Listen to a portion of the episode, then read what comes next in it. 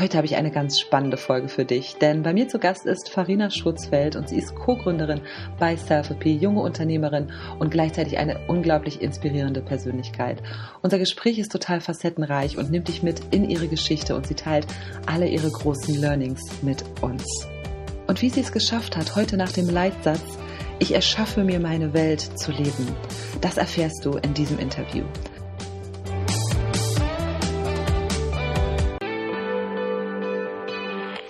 Hallo und herzlich willkommen zu einer neuen Folge von Feel It Baby, der Podcast, der dich wieder ins Fühlen bringt und sich mit allem rund um das Thema Intuition beschäftigt. Ich bin Juli und dein Coach für mehr Verbundenheit mit dir und der Welt.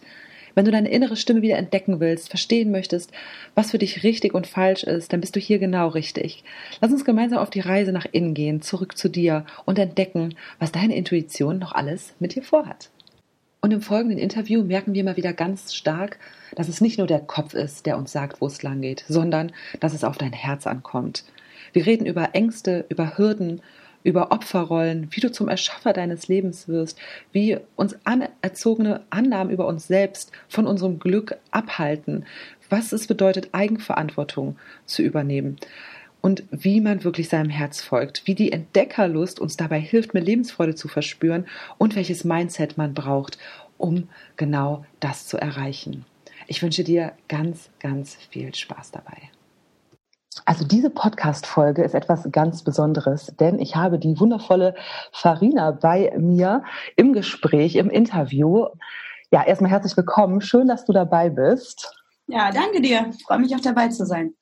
Und ja, ich habe es gerade schon äh, gesagt und Farina weiß es schon, ich bin ein großer Fan von ihr, denn ich bin total beeindruckt von ihrer Geschichte. Und einmal von ihr als Unternehmerin, als Gründerin eines Startups, Selfie, zu dem sie sicherlich auch gleich noch was äh, sagen wird. Aber zum anderen auch von ihrem Durchhaltevermögen und von diesem Vertrauen, was sie hat. Denn ich erzähle mal kurz, wie ich auf sie aufmerksam geworden bin. Und zwar war ich vor ein paar Wochen bei der Entrepreneur University und habe sie da rein zufällig auf der Startup-Bühne ihren Vortrag gesehen und wir wussten eigentlich gar nicht, was uns dort erwartet, setzten uns hin und ich war von Minute eins gefesselt, denn alle fünf Minuten habe ich immer wieder das Gefühl bekommen, oh mein Gott, so eine große Hürde hat sich in den Weg gestellt, jetzt ist doch bestimmt irgendwas Schlimmes passiert. Und sie haben doch weitergemacht und weitergemacht und weitergemacht und wurden jetzt letztendlich auch total belohnt dafür. Und das hat in mir eben die Frage ähm, oder die Annahme hervorgerufen, dass Farina ein unglaubliches Vertrauen in sich haben muss, unglaublich starke Ziele hat und genau darüber möchte ich heute mit ihr sprechen. Also zum einen, wie sie zu dieser erfolgreichen Unternehmerin geworden ist und eben auch, was sie braucht oder was sie hat, um das eben auch zu erreichen. Farina, möchtest du dich jetzt zum Einstieg oder ich möchte dich bitten, dich einmal kurz vorzustellen? Äh, wer bist du und was machst du eigentlich? Sehr, sehr gerne. Also, ähm, wer bin ich? ähm, mein Name, mein Name kennt ihr jetzt ja schon. Ähm, Farina, wie gesagt, ich komme ursprünglich, um vielleicht da mal ein bisschen anzufangen, ähm, aus dem schönen Ostwestfalen-Lippe, im schönen Detmold. Ähm, Nähe Bielefeld, der Stadt, die es eventuell dann doch gibt, äh, trotz anderer Gerüchte. Genau. Ähm, bin 32 Jahre alt, habe ein ganz klassisches BWL-Studium hinter mir, Bachelor und Master und bin seit drei Jahren oder vor drei Jahren haben wir Selfie gegründet. Das ist meine erste Gründung im Gesundheitsbereich. Davor war ich eher bei Online-Marktplätzen unterwegs, ähm, auch international. Ich war ein paar Jahre in Sydney, war eine Zeit lang in New York, habe in Dubai studiert ähm, und bin jetzt im schönen Berlin gelandet. Ja, und äh, stelle mich ähm, mit meinen Mitgründerin Kathi und äh, Nora zusammen den Herausforderungen des deutschen Gesundheitssystems. Genau. Ja, da hast du es schon äh, angedeutet, den Herausforderungen, von denen ich bis heute noch beeindruckt bin. Das heißt, du hast jetzt mal gerade so ganz kurz gesagt, ja, wir haben ein Start-up gegründet. Für mich jetzt zum Beispiel, ich bin zwar auch selbstständig, aber ich habe bei deinem Vortrag gemerkt, ich weiß überhaupt nichts vom Startup und weiß überhaupt nicht, was das bedeutet, so etwas zu gründen. Weil beim Startup gründen geht es ja nochmal auch um ganz andere Sachen wie zum Beispiel ähm, pitchen und dadurch Geld, äh, wie sagt man, racen, also einnehmen zum Beispiel, ja, also Investoren überzeugen. Mhm, ja. Und also das ist zum Beispiel ein großer Bestandteil. Und dann habt ihr ja auch äh, ganz nah mit dem Gesundheitswesen zusammengearbeitet. Vielleicht magst du ein, zwei Worte noch über Selfie erklären, damit die Zuschauer einen Eindruck bekommen, äh, was für einen Umfang dieses ganze ja. äh, Projekt hat. Sehr, sehr gerne. Vielleicht starte ich auch mal darum, wie die, wie die, wie die ähm oder wie das Projekt eigentlich geboren wurde, weil eine Sache, ähm, in der ich mit Sicherheit eigentlich nicht unbedingt stark bin, ich bin nicht die Visionärin, die sich hinsetzt und 30 verschiedene Geschäftsideen von vorne bis hinten beleuchtet, um dann zu der richtigen Idee zu kommen. Ähm, Selfie ist eine Gründung, die, ich sage mal, aus einer persönlichen Geschichte heraus entstanden ist, ähm, wo ich selber vor einigen Jahren tatsächlich ähm, mit einer Versorgungslücke im Gesundheitssystem konfrontiert war und äh, für meine Mama damals einen Psychotherapeuten gesucht habe nach irgendwie einer schweren ähm, Krebsdiagnose. Und ich konnte kaum glauben, dass es in Deutschland so ist, dass ähm, ja, dass diese Versorgung vom Psycho äh, oder diese psychologische Unterstützung nicht so verfügbar ist, wie man sich das vielleicht wünscht in der Situation. Und das war eigentlich so ein bisschen die, der persönliche Background, der mit dieser Versorgungslücke zu einer Idee geführt hat, Menschen, die eben in einer Wartesituation auf einen Psychotherapeuten sind oder vielleicht mit dem Thema einfach ja überfordert sind, weil immer noch stark stigmatisiert, ähm, eine niederschwellige Lösung zu bieten, so dass sie halt Hilfe bekommen, Soforthilfe, flexibel, anonym, genau. Und ähm, so kam so kam es eines Tages, dass ich das Internet durchforstete und äh, in, einem, in einer schönen großen Suchmaschine mit G, ähm, als ich über Soforthilfe psychologische Erkrankungen ähm, gegoogelt habe, meine mit, mit jetzigen Mitgründerin Kathi und Nora gefunden habe, die damals mit einer Idee für eine Online-Therapie ähm, an die Presse gegangen sind, ohne Produkt, ohne dass es das ja, im Endeffekt, ohne dass es, es gab zwar Selfie als Namen, aber sonst, sonst eigentlich noch nicht ganz so viel. Und ähm, dann habe ich, also unsere, unsere Liebesgeschichte in dem Sinne ist, dass ich dann Nora ähm, über LinkedIn angeschrieben habe und gesagt habe, hey, ich würde mich so gerne mal mit euch austauschen. Und einen Monat später war ich dabei. Und ähm, wir ergänzen uns da, glaube ich, schon wie kleine Puzzlestückchen, ähm, in dem Sinne, dass Nora und Kathi aus dem fachlichen Bereich kommen, also Psychologie studiert haben und auch die Fachexpertise mitbringen. Und ich die letzten zehn Jahre in der Unternehmensgründung gearbeitet habe. Und ähm, was macht Self-Peace? Self-Peace, wie gesagt, schließt diese Versorgungslücke, indem wir ein Therapieprogramm, ein Online-Therapieprogramm entworfen haben, das über mehrere Wochen geht, verhaltenstherapeutisch ähm, Leute bei Depressionen, Angst- oder Essstörungen, Stressbelastung begleitet. Aber wir sind nicht rein digital. Das hatte ich damals auch bei äh, der Entrepreneur University bereits gesagt. Das Kernstück sind eigentlich, wenn ich jetzt hier gerade nach rechts schaue, ähm, unsere Mannschaft von Psychologen, jetzt knapp über 50, die Leute übers Telefon begleiten. Weil wir glauben daran, und das sagen auch unsere Nutzer, ähm, das sehen wir eigentlich tagtäglich, dass diese menschliche Komponente und der Austausch eine extrem große Rolle spielen. Genau, und ähm, das machen wir jetzt seit drei Jahren mit vielen Ups und Downs, ähm, weil insbesondere im Gesundheitsbereich ja einfach die, die Uhren anders ticken, Dinge ähm, nicht so klar sind, wie zum Beispiel, ich drehe das Marketing an und dann kommen die Nutzer und die nutzen dann ein Produkt und zahlen auch dafür, sondern es ja eigentlich in Deutschland insbesondere darum geht, auch in die Versorgung integriert zu werden. Was das bedeutet, ist, ich sage mal, wir Deutschen, ja, und das ist auch ein Privileg gleichzeitig, sind nicht unbedingt bereit, für Gesundheitsprodukte selbst zu zahlen. Wir sind es gewohnt, bis auf die Zahnreinigung vielleicht, ja, oder den, den Physiotherapeuten, wo wir mal extra zahlen für die Massage. Aber im Regelfall sind die Gesundheitsleistungen von unserer Krankenkasse oder Versicherung gedeckt. So, und jetzt kann man sich vorstellen, wenn man im Gesundheitsbereich gründet, ohne dass man am Anfang Studien hat, die die Wirksamkeit belegen, ohne dass man eine gewisse Nutzerzahl auch therapiert hat und wirklich zeigen kann, dass das Ganze funktioniert und ohne dass man das Netzwerk hat. Das sind so einige der Herausforderungen. Finden die Kassen das vielleicht als digitalen Ansatz ganz spannend, aber dass man wirklich ähm, ja in einer Kooperation startet, ist, ist, ist sehr schwierig. Es hat uns fast zwei Jahre ge, ähm, gekostet, nennen wir mal gekostet, bis ähm, die ersten Krankenkassen Mitte letzten Jahres angefangen haben, mit uns zu arbeiten. Ja, seitdem muss ich sagen, ist natürlich Selfie auch nochmal auf, ja, auf eine ganz andere Basis gestellt. Und die ersten zwei Jahre haben wir wirklich ähm, mutig gekämpft, ganz viele Dinge versucht, ähm, uns, glaube ich, eine gute Marke aufgebaut, was sehr stark geholfen hat ähm, in dem Bereich, weil wir immer, und das ist vielleicht der abschließende Satz dazu, ja, wir wollen ein, ein, ein Unternehmen gründen oder wir wollten ein Unternehmen gründen, das psychisch erkrankten Leuten hilft, auf jeden Fall. Aber, und das ist 50 Prozent unserer Mission auch noch heute, Und zwar ist ganz wichtig, uns ist es wichtig, das Stigma psychischer Erkrankungen zu brechen. Und damit sind wir halt pressetechnisch rausgegangen und das hat halt einen gewissen, ja, ein gewisses Grundrauschen geschaffen. Ja, das kann ich mir vorstellen. Ja, ganz, ganz spannend. Also das heißt, Self-Appeal ist nun dafür da, eben die Leute ganz gezielt abzuholen, die zum Beispiel auf eine Verhaltenstherapie, auf einen Therapieplatz warten. Und deswegen ist es für euch ja auch so wichtig, dass eben äh, studierte, ausgebildete Psychologen, sage ich mal, dort mit betreuen, persönlich. Das heißt, man kauft kein reines Online-Produkt, sondern es ist eine Kombination. Und weil es eben exakt ja auch in diese sehr angelehnt ist an eine, ich sage jetzt mal Verhaltenstherapie, ich hoffe, ich benutze das richtige Wort, oder an eine, ähm, wie nennen ja, wir das sonst?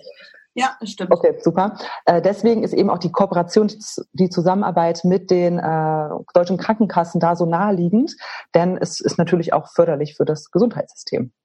So, okay, ich glaube, das ist schon mal ein ganz guter äh, Überblick. Ich verlinke auf jeden Fall Selfie auch nochmal in den äh, Show Notes, also ihr könnt auch gerne mal stöbern. Denn es ist ganz wichtig, heutzutage haben wir unglaublich viele äh, Coaches im Mindset-Bereich äh, mit positiver Psychologie und alles drum und dran, aber es gibt ganz klar auch die Differenzierung, möchte ich mein Ziel erreichen, möchte ich mich etwas stabiler fühlen, möchte ich mein Mindset ein bisschen pushen? Oder habe ich eben eine ähm, ja, wie soll man das jetzt nennen, eine Depression oder eine Essstörung oder eine tiefere psychologische Krankheit, dass man eben auch weiß, auch dort in dem Bereich gibt es äh, Anwender und da gehe ich vielleicht nicht zu einem Life-Coach, dem, dem ich auf Instagram folge, muss ich mal ganz klar so sagen, dass man also auch weiß, es gibt auch in dem Bereich wirklich auch online-basierte, schnelle, kurzfristige Möglichkeiten, dort Unterstützung zu bekommen. Und genau dafür da, seid ihr da, richtig? Genau, also so kann man es ganz, du hast du super beschrieben. Ähm, wir haben halt gesagt, wir sind weniger ein Lifestyle-Produkt, was versucht, I'm happy and I want to make you happier, sondern mhm. mehr ein, mir geht es nicht gut, ich bin psychisch belastet und wir wollen dir wirklich aus der Krise helfen, ja. Und ähm, damit gehen wir natürlich in diese Versorgungslücke. Ich glaube, wie gesagt, es nutzen auch einige Leute, die einfach diese Hemmschwelle, sich einen Psychotherapeuten zu nutzen, ja. äh, zu suchen, noch nicht übersprungen haben und ich glaube aber trotzdem, jetzt erzähle ich, ich plaudere nochmal aus dem Nähkästchen für mich selber oder für, für meine Person. Ähm, meine Mutter ist vor, vor ähm, zwei Jahren circa verstorben und ähm, ich habe dann auch erstmal, ich sag mal, aus der Krise heraus eine klassische Psychotherapie gemacht. Ähm, und arbeite jetzt selber äh, seit, ich glaube, acht, neun Monaten mit einem mit einem Coach, ja, um einfach Dinge auch zu stärken. Also ich glaube, das lässt sich auch kombinieren. Wir orientieren uns aber mehr an und das ist für uns, die, es ist keine Nische, weil sie ist ja immer noch riesig, die Nische, aber an Leuten, die wirklich in der Krise stecken. Ja. Ja, das ist ganz schön, finde ich, dass sowas auch ähm, wieder mehr in den Vordergrund kommt, weil jetzt ja gerade diese ganze und ich bin selber ein Teil davon und Riesenfan, dass es eben Coaches gibt auf der einen Seite, aber man darf nicht vergessen, es gibt da auch noch eine andere Seite, ähm, wo man eventuell von einer stärkeren Erkrankung oder einem größeren Problem, einem größeren Schmerz redet. Ich habe selber auch äh, schon an Depressionen gelitten, war auch schon in der Verhaltenstherapie und weiß eben, wie wichtig das ist, da auch zu wissen. Ähm, da gibt es eben auch Methoden. Und äh, ich kannte vorher so ein online- oder halb online basiertes äh, System mhm. nicht und äh, fand das ganz fantastisch. Ich hätte es damals sicherlich in Anspruch genommen, denn ich habe auch sehr lange auf den äh, Platz gewartet, viel zu lange, weil man braucht das natürlich auch in dem Moment, wenn man sich ja, schlecht genau. fühlt. Ne? Genau. Genau, wenn der ähm. Leidensdruck erstmal da ist, dann möchte man halt sofort Hilfe haben und dann ist man konfrontiert mit, ich sage mal, 15, 20 Telefonaten, ähm, die dann immer noch zu einer Wartezeit X führen und dann bekommt man vielleicht, ähm, zumindest in Berlin ist das so, über die Kassenärztliche Vereinigung innerhalb von sechs Wochen einen Termin für probatorische Sitzungen. Dann hat man vier Sitzungen und danach hat man wieder niemanden. Ja.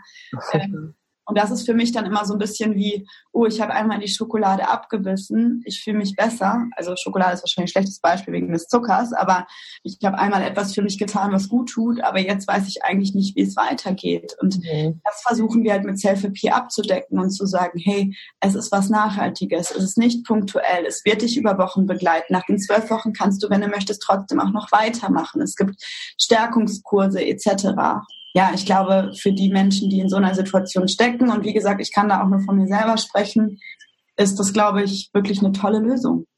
Absolut. Ja, und ich, ich könnte jetzt auch nur über Self-Appeal sprechen die nächsten 30 Minuten. Aber für alle Zuhörer, die vielleicht gerade hoffentlich nicht diesen starken äh, Schmerz empfinden und für die vielleicht Self-Appeal jetzt gerade nicht das Go-To-Programm äh, ist, möchte ich äh, gerne jetzt nochmal auf diese andere Seite und zwar äh, ein bisschen auf dich, deinen Weg und ja deine Persönlichkeit eingehen, wie du das dann auch alles geschafft hast. Und zwar, ich weiß es ja jetzt schon, weil ich deinen Vortrag gehört habe, es gab so einige Hürden und Hindernisse auf deinem Weg oder auf eurem Weg. Und vielleicht magst du du, es gibt vielleicht mehrere, aber vielleicht kannst du mal ein Beispiel nennen, wo du dachtest, okay, that's it. Ich glaube, wir hören jetzt auf. Ich habe keinen Bock mehr. Tschüss. Ich bin raus. Also wie gesagt, es gab tatsächlich echt viele. Es ist aber auch bei einer Gründung, glaube ich, normal, dass es Hürden gibt, ja. Und die Hürden können interne Konflikte sein, externe Konflikte sein. Die Hürden können Investoren sein, die irgendwie die man nicht findet oder äh, mit denen mit denen es irgendwie nicht so harmonisch ist, wie man es sich vorstellt. Und ja, ich glaube, also wie gesagt, unzählige aus meiner Erfahrung heraus ähm, mit den letzten Gründungen gehören Hürden auch irgendwo dazu. Hürden im Leben gehören dazu und Hürden im Job gehören dazu und Hürden in der Firma gehören dazu. Absolut. Und dann vielleicht, sorry, dass ich unterbreche, aber da fällt mir spontan ein, egal welchen Weg man gerade geht, wenn ob man jetzt ein Startup gründet oder auch ein ganz persönliches Ziel sich gerade vornimmt, was vielleicht erstmal kleiner erscheint, plane Hürden mit ein. Geh davon aus, dass so dass etwas, dass sich etwas in den Weg stellt und du an einen Punkt kommst und denkst, okay, ich kann nicht weitergehen. Dieses Bewusstsein zu haben hilft wahrscheinlich im ersten Step auch schon mal total, ne? Auf jeden Fall. Und ich glaube für mich insbesondere der Umgang mit dieser Hürde. Also die Hürde nicht als was zu sehen, was mich ärgern will oder was, was Wut auslöst, ja, sondern die Hürde als was zu sehen, etwas, etwas es hört sich jetzt vielleicht bizarr an, aber etwas Positives, was mir in den Weg gestellt wird, um eben, es, das ist ja aus der, was man immer so sagt, aber das habe ich für mich versucht wirklich zu verinnerlichen, sowohl privat als auch beruflich, die Hürde als eine Herausforderung zu sehen, die genau an diesem Punkt mich dann auf die nächste Stufe weiterbringt, ja. Und ähm, also fast liebevoll damit umzugehen und sich auch nicht selber platt gesagt auf den Sack zu hauen dafür, dass diese Hürde jetzt da ist und in diese Opferhaltung zu gehen, dieses mm, ich komme nicht weiter. Ähm, das darf man mal und man darf auch mal traurig sein und man darf auch mal wütend sein aber nicht alles auf sich oder extern zu projizieren, sondern einfach zu sagen, ich schaffe meine eigene Realität. Und in dieser Realität kommt jetzt diese Hürde, weil ich eben vorher an einem Punkt X war und diese Hürde brauche, um an den Punkt Y zu kommen. Ja? Und wenn man das jetzt mal auf den Unternehmenskontext, das sagtest du jetzt ja, das sollte mal, oder ich könnte mal ein Beispiel nennen. Ähm, wir hatten einen sehr großen Konflikt letzt, vorletztes Jahr, ähm, also ein Jahr nach Gründung Group, mit einem Investor, ja, ähm, wo einfach sehr große Konflikte da waren. Es hat im Endeffekt fast zu einer Insolvenz geführt und wie sind wir damit umgegangen? Es gab auch, es gab auch Heul, ja, also Heul und Mods und keine Ahnung waren alle mit dabei. Aber an einem gewissen Punkt, glaube ich, haben wir einfach gesagt, hey, das ist jetzt da. Welche Option haben wir? Wie gehen wir damit um? Ja, beugen wir uns dem Ganzen? Gehen wir mit? Wehren wir uns? Was ist der richtige Weg? Und ähm, ich glaube, das ist auch ein Gefühl, was man dann in sich selber hat und eben nicht nur Kopf, wo man einfach sagt, hey, das Gefühl sagt mir gerade, ich glaube, dieser Weg ist der richtige Weg, da ist nicht so viel Gegenwehr in meinem Körper und ähm, diesem Weg folge ich jetzt auch. Und im Endeffekt hat es dazu geführt, dass wir uns von diesem Investor getrennt haben, den ausbezahlt haben, einen neuen Investor reingenommen haben oder mehrere. Wir haben dann eine ganz neue Investitionsrunde gemacht und heute glücklicher sind als vorher. In dem Moment haben wir gedacht, es ist eine unüberwindbare Hürde, ja. Und daran wächst man ja auch, dass man weiß, hey, diese Hürden werden mir in den Weg gestellt, privat oder auch beruflich oder auch in einem Unternehmenskontext.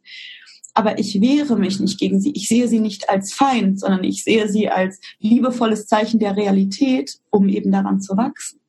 Ja, ach, jetzt hast du schon so viele tolle, tolle Sachen gesagt, die äh, auch schon perfekt äh, passen auf meine nächsten Fragen. Mein Podcast heißt ja Feel It Baby und du redest schon von einem Gefühl im Körper haben und es als Chance ansehen. Und ähm, ja, ich finde das so fantastisch.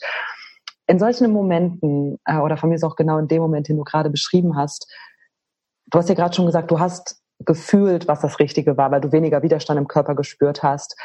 Aber trotzdem vermute ich mal, dass dein Verstand, dein Kopf dir in dem Moment irgendwelche Ängste erzählt hat, die Ängste in dir ausgelöst haben. Was waren das für Ängste, die du da hattest?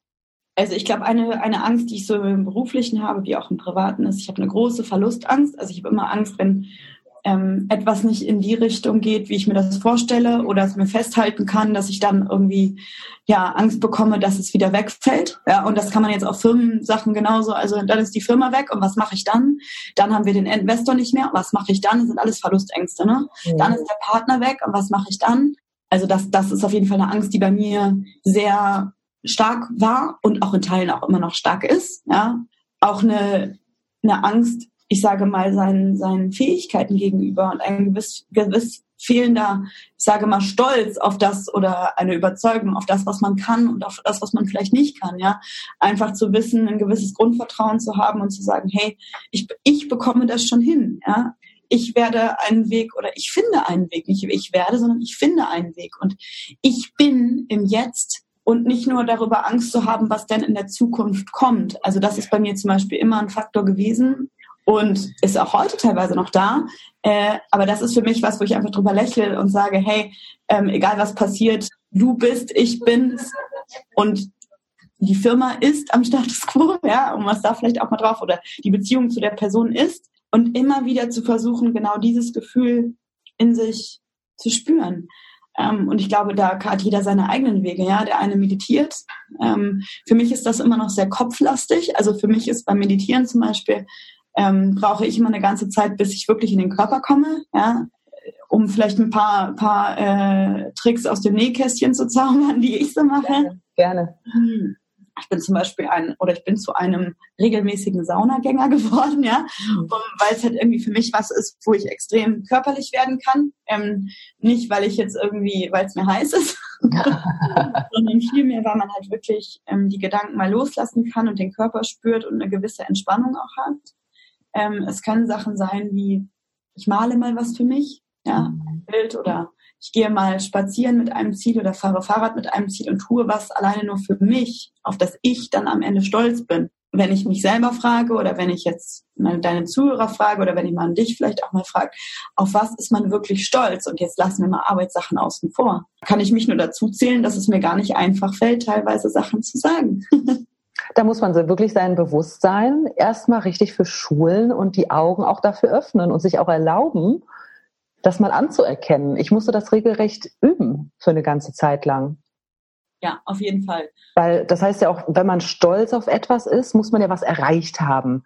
Im Allgemeinen bedeutet das ja immer, wenn ich was erreiche, dann muss das irgendwas Großes sein, ein Abschluss oder ein großes Ziel erreicht haben. Aber dass man mal stolz auf sich sein kann, dass man vier Tage zu Hause war, sich entspannt hat, vielleicht auch, dass man sich Entspannung gegönnt hat, ohne an die Arbeit und ohne an irgendwelchen Stress ja. zu denken.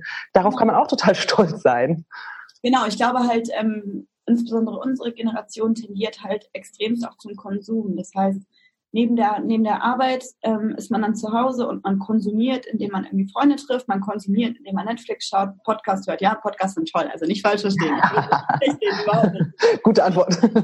Nein, aber halt einfach mal ähm, wirklich was für sich zu tun, wo man eben nicht ko äh, konsumiert, sondern was schafft. Ja, also vielleicht auch haptisch was schafft. Mhm. Ähm, ist, also wenn ich zum Beispiel sehe, was habe ich als Kind geschaffen, geschaffen, ja, ich habe gemalt, ich habe gebastelt. Ich war, man, man war ein bisschen neugieriger und dann kommt natürlich irgendwie die Schule dazu und die Ausbildung dazu und das Studium dazu und man hat viele Einflüsse und ich glaube, viele, und ich nehme mich da selber mit rein, ähm, verlieren so ein bisschen dieses, ja, ich, ich tue was nur für mich. Total. Das, es wird ja regelrecht abgewöhnt, habe ich das Gefühl. Mhm. Ja. Und ähm, das ist ganz witzig, dass du jetzt auf dieses, auf den Punkt äh, kommst, sich mal zurückzuerinnern, was man eigentlich als Kind getan hat. Ich habe, ich glaube, die dritte oder vierte Folge heißt: Erinnere dich, wer du wirklich bist. Also erinnere dich mal daran, wie du als Kind warst, wie du reagiert hast, wie du mit deinen Gefühlen umgegangen bist. Denn auf diesem ganzen Weg bis heute, wie alt man noch immer ist, wurde das eben durch den klassischen Werdegang, den Schulweg, die Arbeit, die Gesellschaft so stark abtrainiert und wir sind so in den Kopf rein trainiert worden, wenn man das so sagen kann, dass man diesen Bezug zu sich ja oftmals total verloren hat. Und ich hatte ihn auch total verloren. Also ich kenne das von extrem unbewusst, äh, komplett im Kopf, bis hin zu jetzt, äh, wo ich eben wieder wirklich sehr, sehr stark bei mir bin und da auf einem richtig, richtig guten Weg und mich wieder wahrnehmen und die Augen wieder, ja, oder den Fokus wieder nach innen. Oder auch wieder spürst, ne? Also dieses Fühlen, ich glaube, das verlieren wir auch. Wir sind halt, wie gesagt, sehr stark im Kopf und ähm, es sind halt zum Beispiel auch, man sagt immer die Prägungsphase ne, zwischen 4 und 14 ähm, ist zum Beispiel eine Zeit, wenn in der man ja auch in die Schule, in die Schule kommt, ne? Und diese Einflüsse zum Beispiel auch von äh, Schulkameraden, ja, Kinder können ja auch manchmal ganz schön fies sein zum Beispiel, ja. Da können sich Glaubenssätze entwickeln, die dann zu Tatsachen werden. Und diese Tatsachen, ich sage mal, wie, du verdienst das nicht, du bist ein hässliches Entlein oder wie auch immer, können dann Tatsachen sein, die auf einmal Mitte 20, Anfang 30 hochgespült werden und du auf einmal merkst, hey, ich kann irgendwie an gewissen Situationen, äh, komme ich immer nicht weiter. Und warum ist das eigentlich so? Und ich sage mal nur, indem du halt diese Tatsachen irgendwo auch widerlegst oder ersetzt mit dem, was die Realität dir wirklich zeigt. Ja? ja. Aber das, das, klingt so abstrakt und klingt so einfach. Ich glaube, das ist nicht so einfach. Nee, absolut gar nicht. Erfahrung ist es nicht einfach. nee, finde ich auch nicht, weil du hast, wenn du das ja wirklich glaubst, du bist ein hässliches Entlein und verdienst es äh, nicht erfolgreich zu sein zum Beispiel, dann wird das ja auch zu deiner Realität. Denn das ist das, was du permanent von dir selbst annimmst. Und dann siehst du ja auch diese ganzen anderen Seiten gar nicht von dir unter Umständen. Da muss man, also ich musste erstmal richtig auf die Nase fallen, um das zu verstehen, oder man muss halt wirklich eine sehr gute Inspirationsquelle haben, ein gutes Umfeld haben und sich wirklich öffnen für sich selbst und da wirklich auch wieder die eigene, das eigene Herz öffnen, um da mal hinzuschauen und anzufangen zu hinterfragen. Ganz genau, ganz genau. Und wie gesagt, das ist ein Prozess. Ne? Ich glaube, die Realisation ist das eine, das Verständnis ähm, ist das ist das nächste. Ähm, und ja, Verständnis begreifen.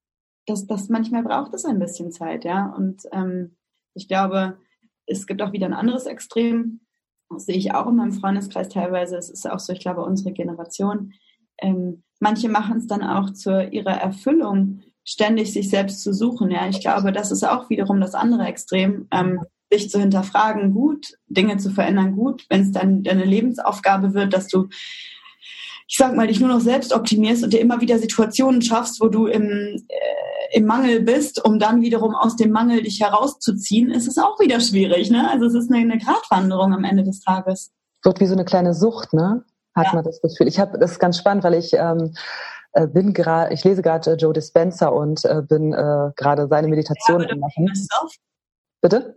Breaking the Habit of Being Myself. Äh, nee, äh, werde übernatürlich. Das Neueste jetzt von ihm. Ich bin mal direkt mit dem Neuesten äh, ja. äh, eingestiegen. Das andere von ihm gelesen. Mhm.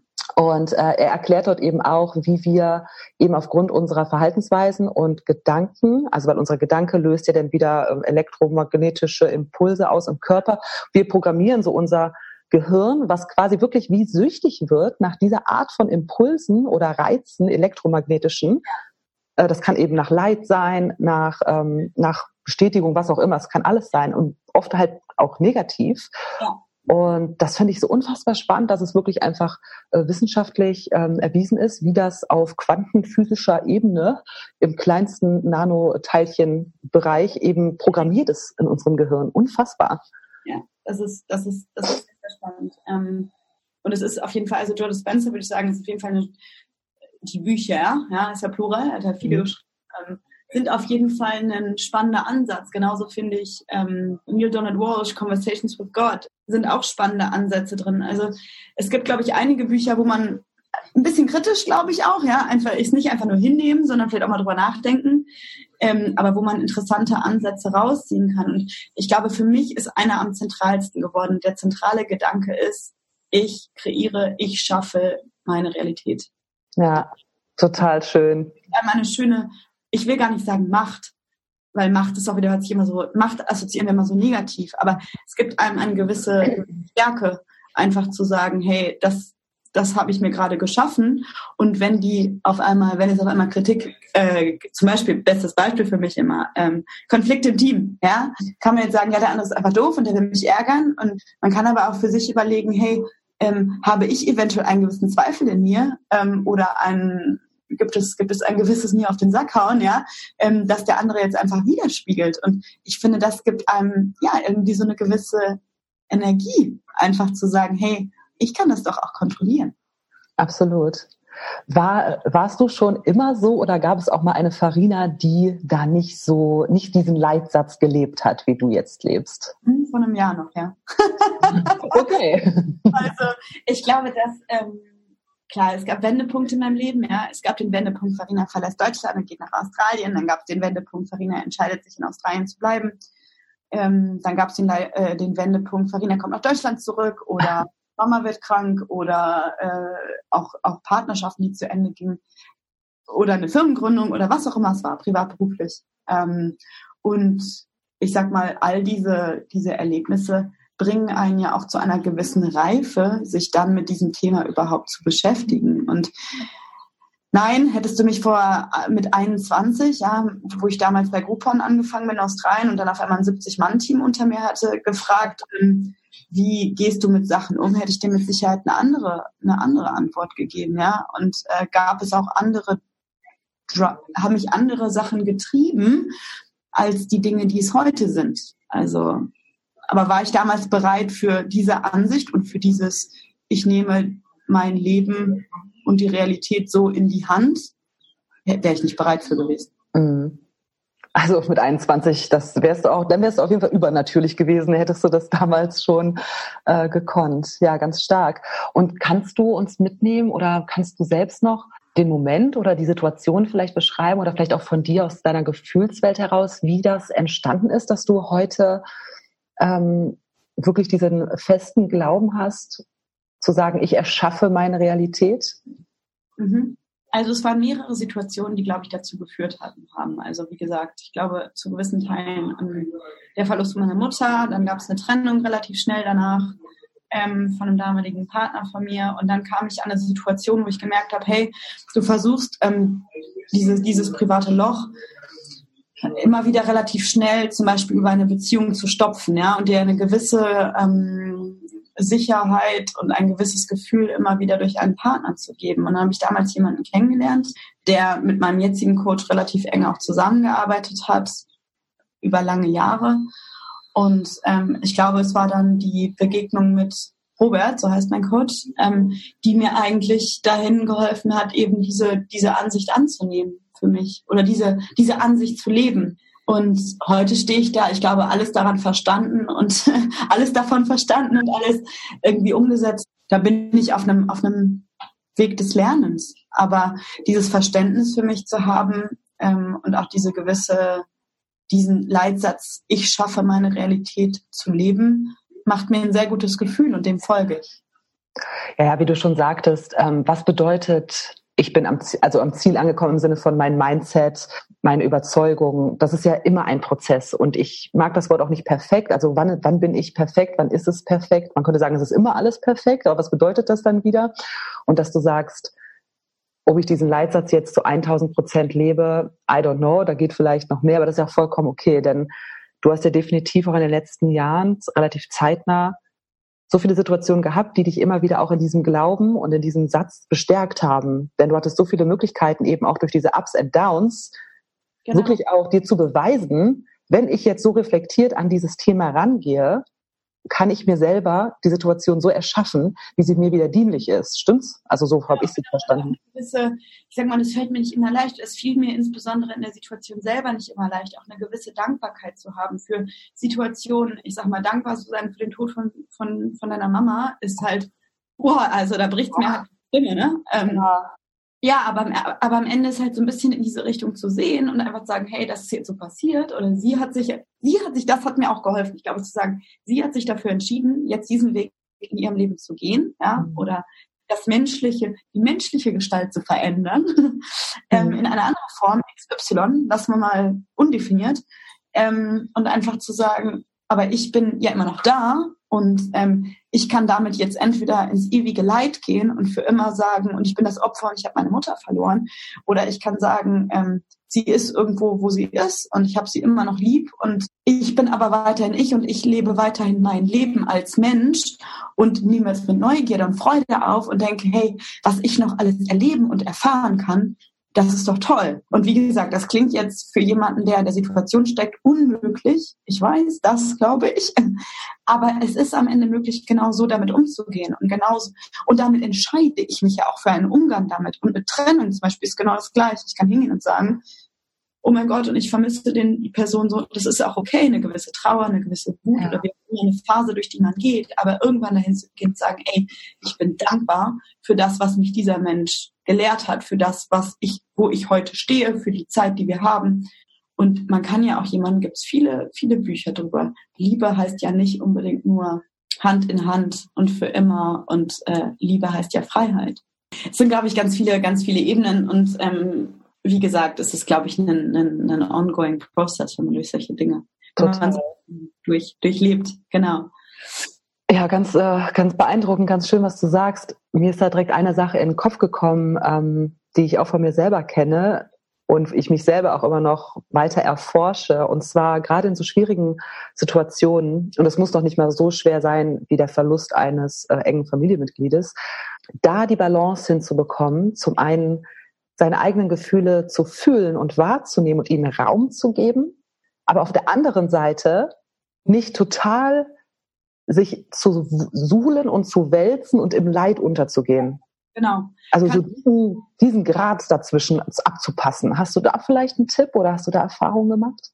Ja, habe ich definitiv. Und ich zum Beispiel in der letzten Trennung, ähm, ich habe mich gesuhlt über Wochen, über Monate. Ich habe nichts gegessen. Ich habe irgendwie acht Kilo abgenommen, was für mich relativ viel ist. Ja. ähm, ich konnte nicht mehr arbeiten ähm, oder habe gedacht, ich kann nicht mehr arbeiten. Bin dann zu Hause geblieben und habe mich echt in meinem Leid wirklich gesuhlt. Schönes Wort, genauso nutze ich es übrigens auch immer. Ich sage immer gesuhlt. Ja. Jetzt kann man rangehen und sagen, hey, wenn ich doch meine eigene Realität schaffe. Äh, das Ding ist, ganz kurz vielleicht zum Suhlen. Warum suhlt man sich? Weil man sich ja fühlt. Und wenn man sich suhlt, fühlt man sich. Und das gibt einem eine, mir zumindest gab es eine gewisse ähm, Befriedigung auch. Was ja bizarr, wie gesagt, in der Situation kann man es nicht verstehen, will man es nicht verstehen. Ähm, wie gehe ich am Status quo heute damit um? Ähm, ist, glaube ich, ein bewussteres Suhlen. Also meine Gedanken und meine Gefühle anzuschauen und sagen, hey, jetzt sucht ihr euch, oder? Mhm. Ähm, und dann auch zu sagen, okay, ihr dürft euch jetzt mal kurz suhlen, aber ähm, danach kommt ihr aus dem Suhlen auch wieder raus und ähm, ja, nehmt euch, nehmt euch oder nehme ich mir mein Leben auch wieder an und sage, hey, ähm, wenn ich mich weiterhin darin suhle und Angst habe, ich habe Angst, dass der andere nicht zurückkommt, ich habe Angst, nicht geliebt zu werden, etc. pp., ähm, dann, dann arbeite ich auch nur gegen diese Angst. Aber ich arbeite nicht dafür, dass sich Dinge stabilisieren bei mir in der Beziehung oder wie auch immer. Und ähm, ich glaube, diesen Faktor, weil du ihn eben auch genannt hattest, ähm, die Angst vor X, jeder hat Ängste, ja, aber diese Ängste zu verstehen, eventuell sogar zu verstehen, wo sie herkommen und dann bewusst mit diesen Ängsten auch umzugehen und sich immer wieder zu sagen, hey, aber ich kann doch für mich die Realität schaffen oder ich schaffe für mich die Realität, hilft mir dann persönlich auch relativ schnell wieder auf die Füßchen. Also auch genau schauen, okay, was passiert hier jetzt eigentlich wirklich? Genau. Also suhle ich mich jetzt, bin, möchte ich jetzt das Opfer sein und stürze mich in den Dreck? Oder ich gucke mir mal wirklich an, okay, hier ist das Opfer, hier ist das Herz, wie viel Raum gebe ich jetzt wem und balanciere mich dann so ein bisschen dadurch, bis das Schlimmste überstanden ist quasi. Genau, und wie gesagt, ich habe trotzdem heutzutage auch noch die Phasen, wo ich einfach mal in das Opfer gehe, ja, und einfach mal eine Runde heule oder auch fünf. Und das ist auch, finde ich auch okay so, dafür bin ich mir nicht böse ich ziehe mich heute bewusster auch aus der Situation wieder raus und sage, jetzt ist das Opfer, jetzt hat das Opfer genug rumgeopfert. ähm, und jetzt ist es an der Zeit, wieder, wieder zu agieren, anstatt zu reagieren und eine Reaktion meiner Ängste zu sein. Aber das klingt alles immer viel leichter, als es ist. Ja, also ich glaube, gerade zum Beispiel auch in einer Trennungssituation denkt man dann alles, das, was man leidet, ist Liebe. Vieles von dem, was man in dem Moment fühlt, ist Angst. Angst vor der Partner ist weg, Angst vor der Zukunft alleine, Angst vor keiner Familie, Angst vor XYZ. Und diese Angst wird wie ein Autopilot. Und dann sitze ich eben nicht mehr am Steuer von meinem eigenen Auto, sondern ich habe Automatik angeschaltet. Und ich mag Automatik anschalten nicht, weil ich möchte ja mein Auto fahren. Ja, genau. Und da hilft dir dein Leitsatz, äh, erschaffe deine eigene Realität, denn ab einem gewissen Punkt auch wieder, und was du gerade gesagt hast, fand ich auch ganz gut, sich auch manchmal zu erlauben, ein Opfer zu sein, ein bewusstes Opfer. Gönn dir manchmal ein bisschen Opfertum. Das ist ja auch okay. Und sei dir nicht böse deswegen, weil ich finde, das ist auch immer so gefährlich. Wenn wir dann etwas vermeintlich Schlechtes tun, bestrafen wir uns noch doppelt, indem wir dann enttäuscht von uns sind, uns dafür irgendwie unbewusst bestrafen, dass wir jetzt nicht meditiert haben, dass wir jetzt ein Opfer waren, dass wir zu viel geweint haben und das eben dann auch einfach anzunehmen und mal einfach so sein zu lassen, ist, glaube ich, auch nochmal ein ganz großer Punkt, der unglaublich hilft dabei. Auf jeden Fall. So, jetzt sind wir ein bisschen abgedriftet, aber das finde ich das, ich finde es sehr, sehr spannend. Ich möchte aber nochmal zurückgehen, weil du hast schon ganz, ganz viele Sachen gesagt und ich würde darauf schließen, dass du wirklich eine sehr starke Verbindung zu dir selbst hast und wirklich deiner inneren Stimme folgst. Das ist so mein Lieblingsthema und für mich ist so die Verbindung zu dir, deine Intuition, ist so die Basis für mhm. alles. Es ist eigentlich egal, wer du bist und was du machst. Voll wenn du so mit deinem Herzen dabei bist und spürst, das ist das Richtige für dich, dann kann es eigentlich immer nur gut sein. Auch wenn es vielleicht in dem Moment mal schlecht wird, aber letztendlich ist es immer gut.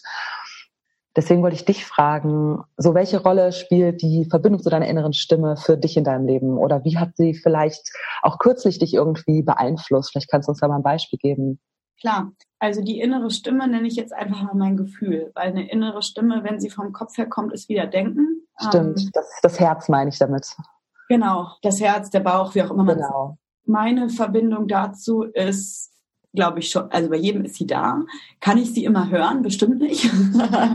ähm, ist es gerade was, wo ich, wo ich damit, wo ich lerne, immer mehr auf sie zu hören? Auf jeden Fall. Auch so eine Retroperspektive auf Situationen schaue und sage, hey, wie war denn da dein Gefühl, etc ja, was habe ich jetzt für Situationen gehabt? Also ich habe zum Beispiel jetzt auch in den, jetzt in den letzten Monaten ähm, Situationen gehabt, wo auch durch, durch, eine, durch eine Beziehung, sage ich mal, gemerkt habe, dass vieles in mir im Kopf eher festhält und Angst vor Dingen hat, ja, Zukunft planen will, etc ich aber teilweise einfach die, die Verbindung zu meinem Gefühl durch diese größer werdenden Ängste gar nicht immer gespürt habe. Und ähm, da bin ich für mich jetzt auch gerade an einem Punkt, wo ich rangehe und sage, hey, ich sage mal, dass an jemandem, an jemandem kletten, an jemandem kleben und sich durch eine externe Person immer wieder zu bestätigen, wie toll man ist und äh, was man denn alles verdient, das ist eigentlich nicht der richtige Weg, war ich auch eben schon mal kurz drauf eingegangen, sondern dass, dass, dass das Gefühl in einem und dass man selber eigentlich an einem Punkt sagen müsste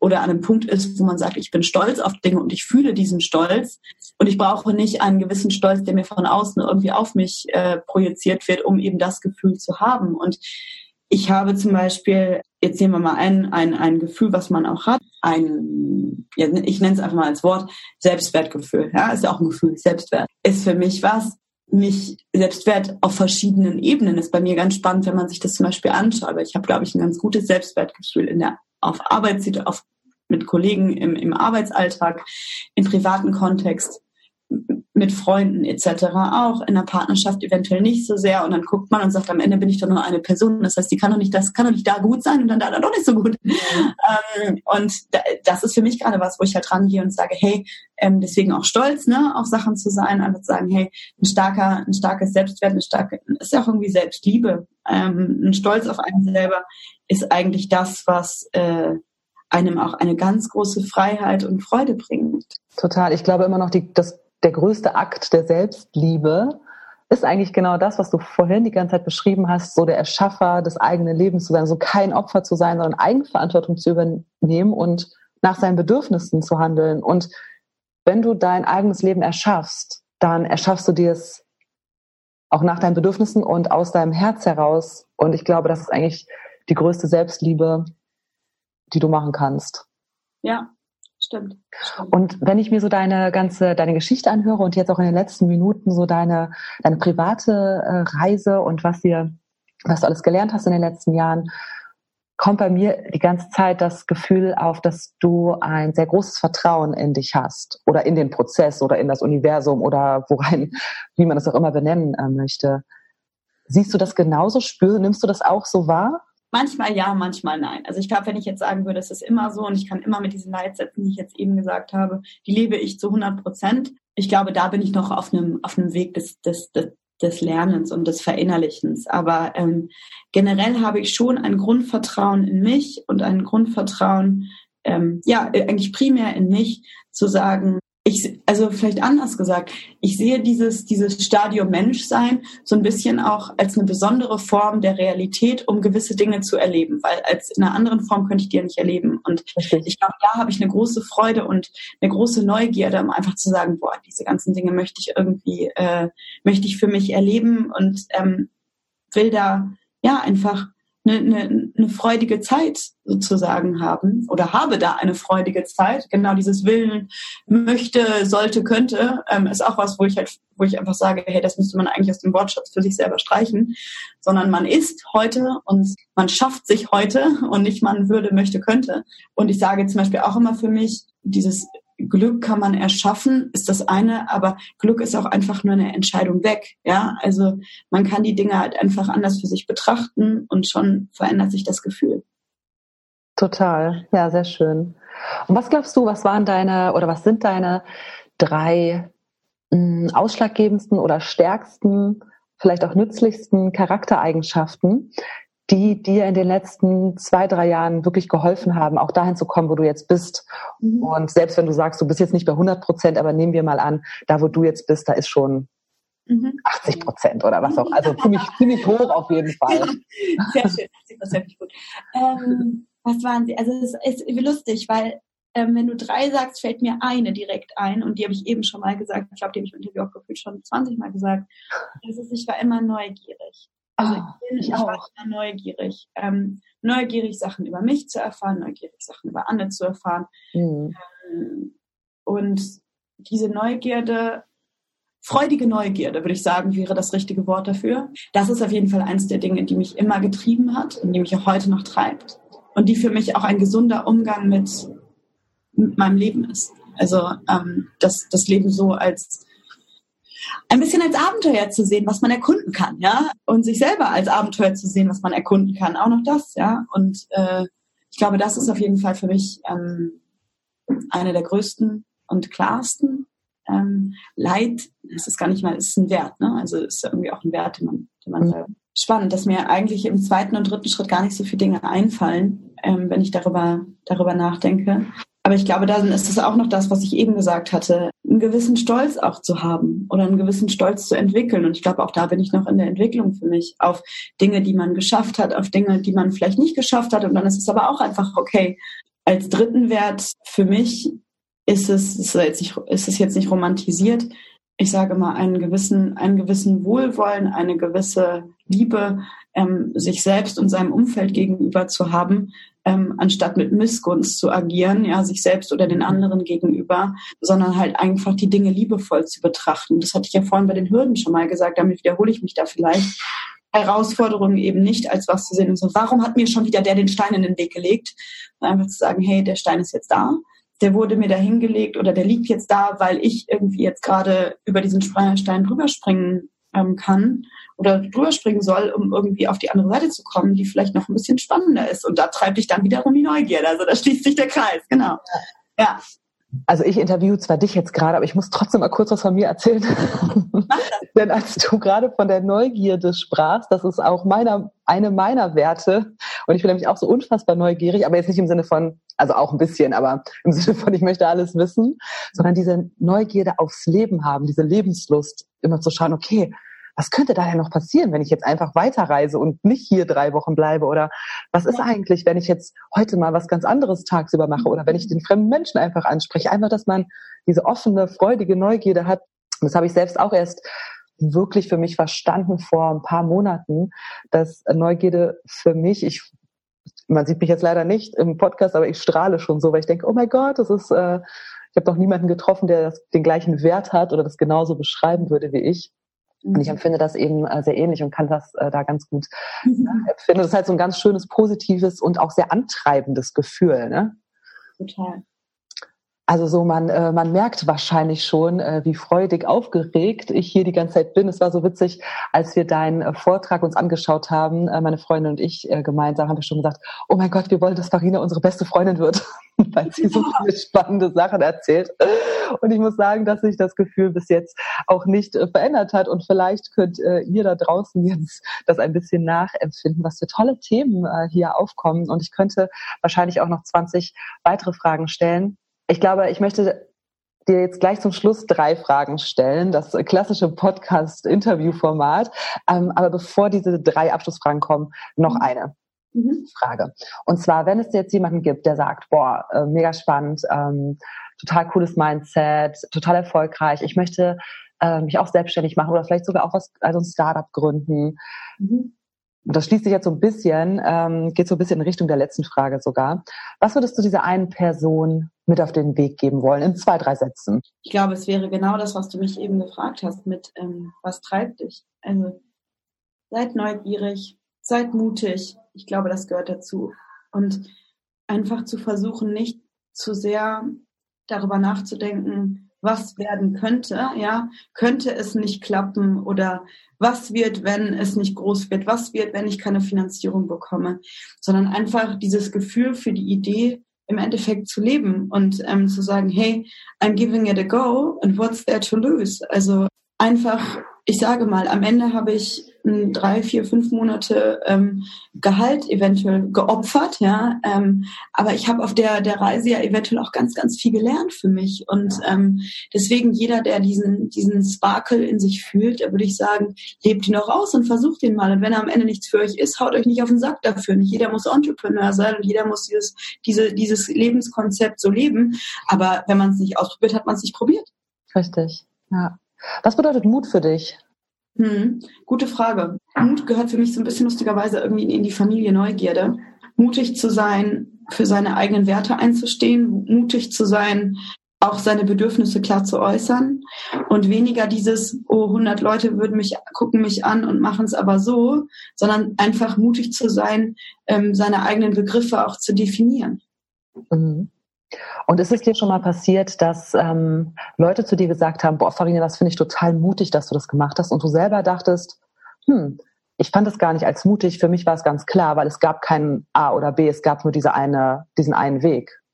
Ja, gab es bestimmt. Also gab es bestimmt auch, ähm, ich sag, nehmen wir mal das Beispiel nochmal, ne? In dem, wie damals auch mit meiner Mama ähm, mutig zu sein, irgendwie sich da, also was heißt mutig, kraftvoll zu sein, da halt durchzugehen. Und ich glaube, in dem Moment ähm, ist man einfach so, dass man agiert und das einfach macht und gar nicht darüber nachdenkt, welche Alternativen es noch gäbe und ähm, oder mutig zu sein, mit einer Situation XYZ umzugehen.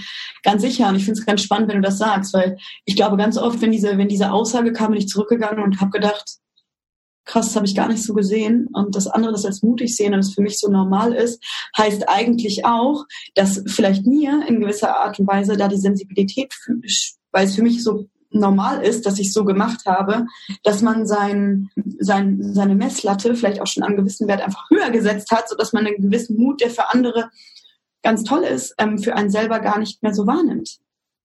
Ja, ich glaube, ich hatte auch so Situationen in meinem Leben und ich habe in den Situationen das immer so wahrgenommen, dass ich in dem Moment so unfassbar genau wusste, dass es richtig ist, was ich mache, egal was für Konsequenzen da kommen, egal was von außen kommen konnte. Und dass es für mich ganz auch normal und easy war, diesen Weg zu gehen, auch mit Ängsten, aber trotzdem, es gab keine Zweifel, ob ich den Weg anders hätte gehen können. Denn ich wusste, ich musste es so machen. Es ist richtig. Und das wurde von außen mir ganz oft als Mut gespiegelt. Und letztendlich war es nur, weil ich meiner Intuition gefolgt bin. Und ich, ich wusste einfach, dass es richtig war. Ja, genau. Und ich glaube, diese Intuition, dieses Bauchgefühl, Herz, wie auch immer man es nennen möchte, zu stärken, zu fühlen, das ist ja ein Gefühl. Ähm, und diesen Raum auch zu geben und mal aus dem Kopf rauszugehen, ja, aus dem Monkey Mind, wie die, wie die Yogis es immer sagen, ähm, ist gar nicht so einfach. auch ein Prozess, wie alles andere. Und diese Antwort ähm, also leitet perfekt über an die erste meiner drei letzten Fragen, die ich dich äh, fragen möchte. Also du hast es gerade schon ein bisschen ähm, beantwortet, deswegen schmeiße ich die jetzt schnell hier zwischen. Und zwar ist die, was bedeutet für dich Intuition und wie fühlt sie sich an? Hm.